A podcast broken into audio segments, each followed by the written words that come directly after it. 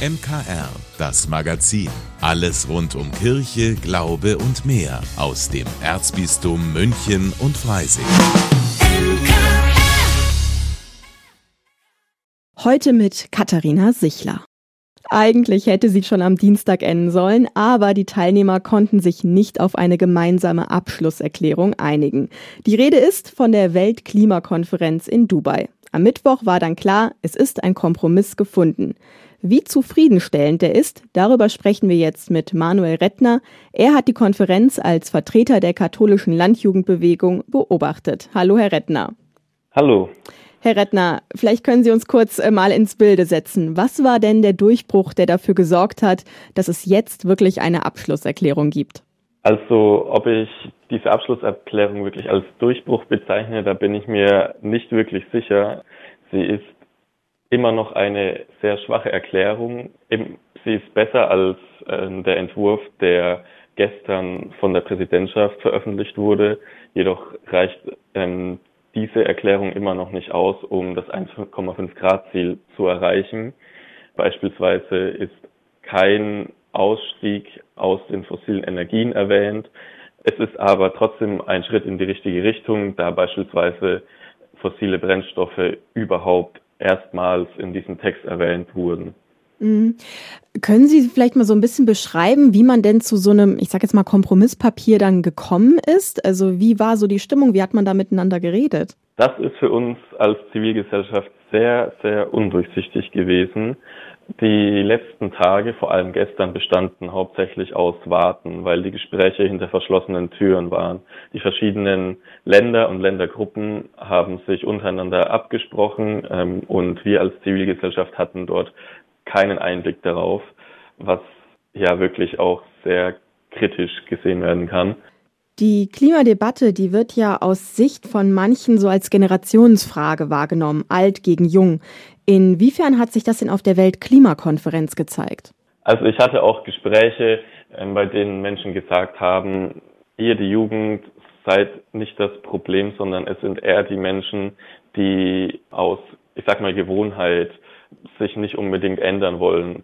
Die Klimakrise, das ist ein Problem von uns allen. Natürlich betrifft es die Jugend mehr, weil wir auch einfach gesagt noch länger auf diesem Planeten leben werden. Aber trotzdem finde ich es schwierig, ältere Generationen mit jüngeren auszuspielen. Wir alle müssen einen Strang ziehen, um an das Ziel zu kommen. Hm. Herr Rettner, Sie sind ja als Vertreter der katholischen Landjugendbewegung ähm, vor Ort gewesen. Was nehmen Sie denn jetzt ähm, konkret für die KLJB ähm, mit? Ich nehme für die KLJB mit, dass es sehr wichtig ist, dass wir auf dieser Klimakonferenz waren, um die Jugend, vor allem die ländliche Jugend hier zu vertreten. Es ist wirklich von Bedeutung, dass die Zivilgesellschaft aus allen Ländern bei der Klimakonferenz dabei ist, ihre Meinungen mit einbringt bei verschiedenen Gesprächen, aber auch natürlich bei den Protesten, die man auf dem Gelände gemacht hat. Und ich finde es außerdem wichtig, dass ähm, die Erkenntnisse und die Gespräche, alles, was hier auf dieser Klimakonferenz passiert ist, auch noch im Verband mit reinzubringen und ähm, dort auch noch weiter ähm, für Klimaschutz zu kämpfen. Mhm. Dankeschön, Herr Rettner. Das war Manuel Rettner aus dem Bistum Würzburg. Er hat in den letzten zwei Wochen als Beobachter die Weltklimakonferenz in Dubai mitverfolgt. In mehr als 80 Prozent der Haushalte gehört er zu Weihnachten einfach dazu. Die Rede ist vom Christbaum. Wie der am längsten frisch hält und was so die Trends sind in Sachen Schmuck, hat mein Kollege Corbinian Bauer nachgefragt. Und zwar bei keiner anderen als der amtierenden bayerischen Christbaumkönigin. Sophia Adelberger ist nicht nur die bayerische Christbaum, sondern auch die deutsche Weihnachtsbaumkönigin. Auswahlkriterium waren weder Haarfarbe noch Größe, sagt sie. Ich bin auf dem Hof aufgewachsen, das war dem Vorstand wichtig, dass ich einfach schon mal mit Weihnachtsbäumen oder Christbäumen zu tun hatte. Und weil Sophia als Königin auch mal einen Baum umsägt, hat sie in Sachen Outfit auf ein großes Kleid und viel Tamtam -Tam verzichtet. Mir wurde jetzt nichts vorgeschrieben, dass ich jetzt ein Kleidchen oder sonstiges Schickes anziehe, sondern ich habe mich entschieden, dass ich ein ganz normales Dirndl anhab. Aber wie soll ein richtig schöner Christbaum denn jetzt aussehen? Der perfekte Christbaum sollte die Eigenschaft haben, dass er eben eine gute Nadelhaltbarkeit hat, eine schöne Färbung und eine gute Form. Da kommen wir eigentlich zur Nordmann-Tanne gleich. Das ist einfach die beste Tanne, die diese Eigenschaften hat.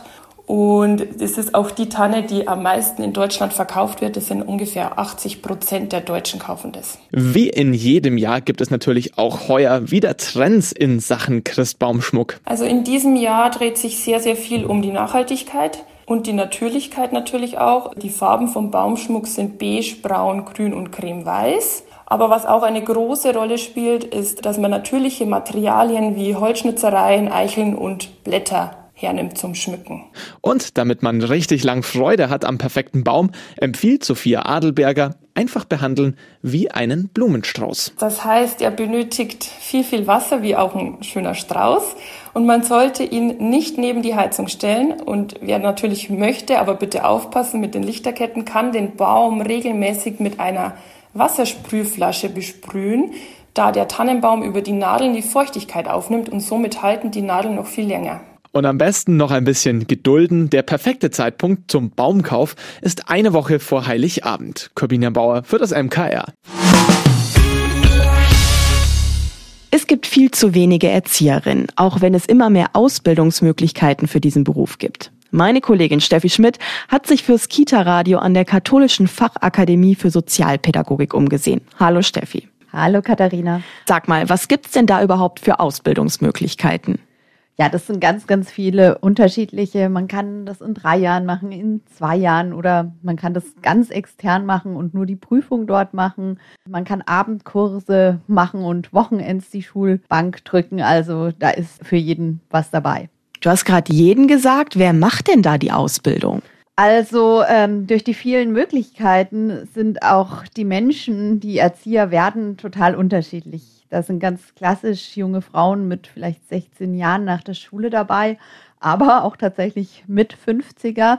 Und was mir an der Fachakademie aber schon aufgefallen ist, dass es immer noch wenig Männer sind. Und das hat mir auch der Leiter Christoph Horner bestätigt. Das ist so.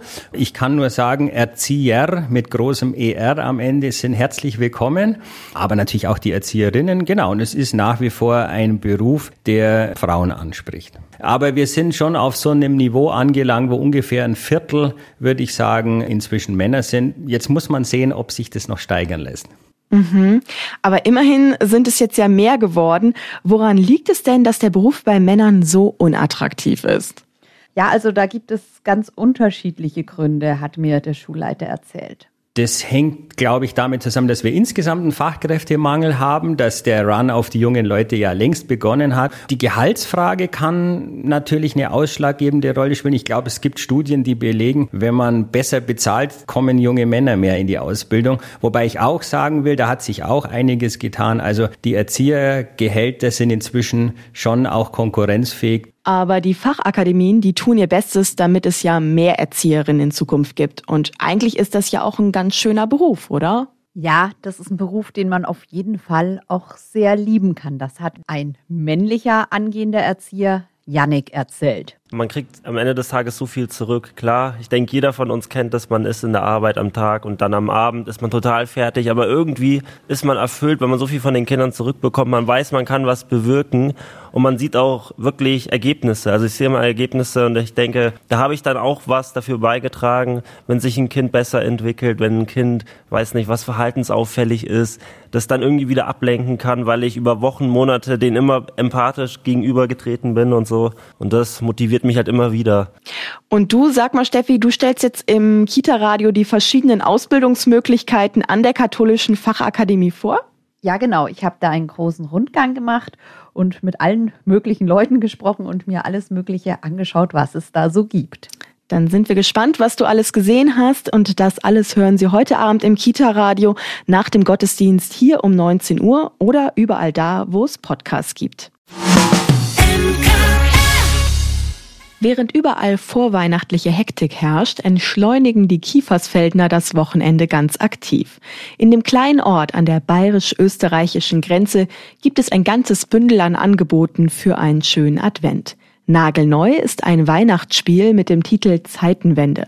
Darin geht es um die Geschichten der Bibel vom Alten bis zum Neuen Testament. Das erzählt Theatervorstand Sebastian Bleier. Also das Matthäus-Evangelium geht ja um mit der Ahnenreihe von Abraham bis zum Jesus. Und das wird eigentlich aufzeigen, den Übergang von Alten zum Neuen Testament. Weil das Alte Testament, das war eigentlich eine ganz eine verrohte Gesellschaft. Und demzufolge war er ein Gott, ein Gott der Rache, ein Gott des Krieges. Und sie haben den Erlöser auch erwartet als Heerführer, als König. Und Kim ist ganz anders, dass er in ernsten Verhältnissen geboren worden ist und hat eigentlich bloß vom Frieden geredet. Auf dem Weg zur Erzählung der Heiligen Nacht und der Geburt Jesu in der Krippe erzählen die Kiefersfeldner in den ersten Szenen von Ereignissen aus dem Alten Testament.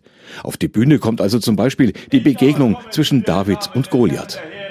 Des Gottes der Schlachtreihen Israels, den du verhöhnt hast. Heute wird dich der Herr mir ausliefern. Ah!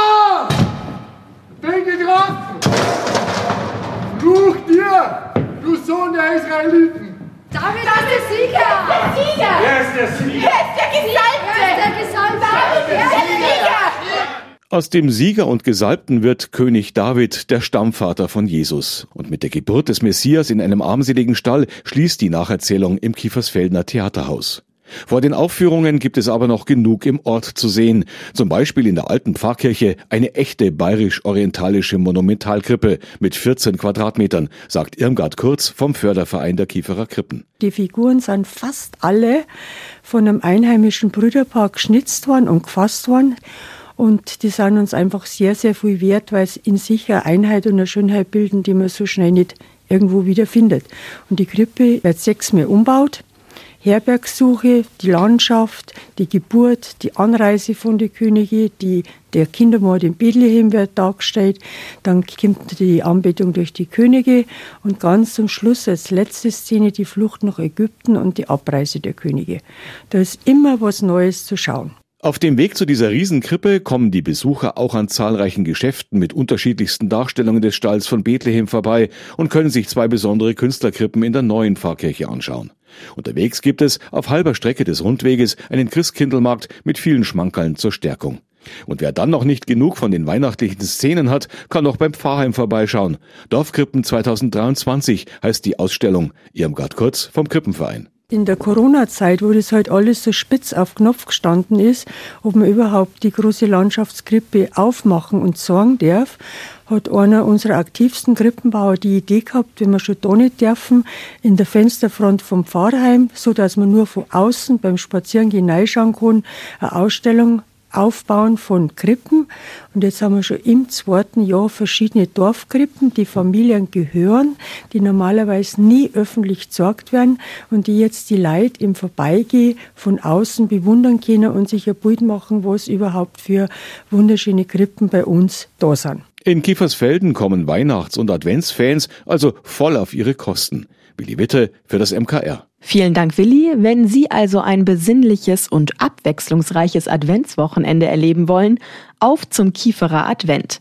Das Weihnachtsspiel Zeitenwende findet am Samstag um 17 Uhr und um 19 Uhr im Theaterhaus in Kiefersfelden statt. Am Sonntag um 16 Uhr und um 18 Uhr. Der Eintritt, der ist kostenlos. Im Advent gibt es so viele Veranstaltungen. Von Christkindlmärkten über Lesungen bis hin zu Konzerten. Da können wir leicht den Überblick verlieren. Damit Ihnen das nicht passiert, haben wir in unseren Tipps fürs Wochenende drei Highlights für Sie rausgesucht. Münchner Kirchenradio. Veranstaltungstipps. Hallo zusammen, ich bin Magdalena Rössert und habe für Sie heute einen ganz besonderen Adventsmarkt ein besinnliches Konzert und eine weihnachtliche Lesung dabei. Zu der lädt Weihbischof Wolfgang Bischof ganz persönlich ein. Am Samstag liest er mit Sprecherinnen und Sprechern die Heilige Nacht von Ludwig Thoma. Weihbischof Bischof freut sich darauf schon sehr, denn das ist so ein kleiner Ausgleich für mein altes Hobby. Ich habe früher sehr gerne Theater gespielt. Das geht so nicht mehr, aber eine Lesung von Ludwig Thoma, die geht und das ist schön. Musikalisch wird das Ganze mit Musik vom ehemaligen Domkapellmeister von Freising Max Eham begleitet. Wer neugierig geworden ist, am Samstag geht's los um 18 Uhr in der Neustifter Pfarrkirche St. Peter und Paul. Am Sonntagabend können Sie sich dann in St. Michael in München eine Portion Weihnachtsstimmung abholen. Sänger und Musikanten aus dem Chiemgau, dem bayerischen Oberland und aus dem Zillertal gestalten den Abend unter dem Motto Alpenländische Weihnacht. Und fürs Gemeinschaftsgefühl sorgt der Andachtsjudler, den alle Besucher und Mitwirkende am Ende zusammen singen. Der Eintritt zum Konzert kostet 12 Euro und los geht's einmal um 16 und einmal um 18.30 Uhr in St. Michael in München. Und zu guter Letzt können Sie am Samstag und am Sonntag den Waldadvent in Bad Fallenbach besuchen. Das ist in der Nähe von Rosenheim und dort sind in einem Waldstück Buden von regionalen Ausstellern und mit verschiedenen Leckereien verteilt. Hunderte Lichter, Fackeln und Lagerfeuer sorgen für eine tolle Atmosphäre und heben den Adventsmarkt von den herkömmlichen Weihnachtsmärkten ab. Also vorbeischauen lohnt sich beim Waldadvent in Bad Feinbach. Ich wünsche Ihnen ein schönes und besinnliches drittes Adventswochenende.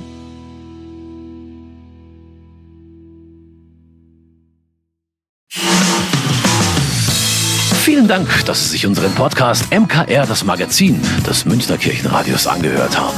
Wir freuen uns, wenn Sie unseren Podcast abonnieren und in der Podcast-App Ihrer Wahl bewerten. Am liebsten natürlich mit fünf Sternen. Wir haben auch noch viele andere schöne Podcasts. Diese finden Sie unter münchnerkirchenradio.de und überall, wo es Podcasts gibt. MKR, wir machen Ihren Podcast. MKR, mehr Tiefgang für den Süden.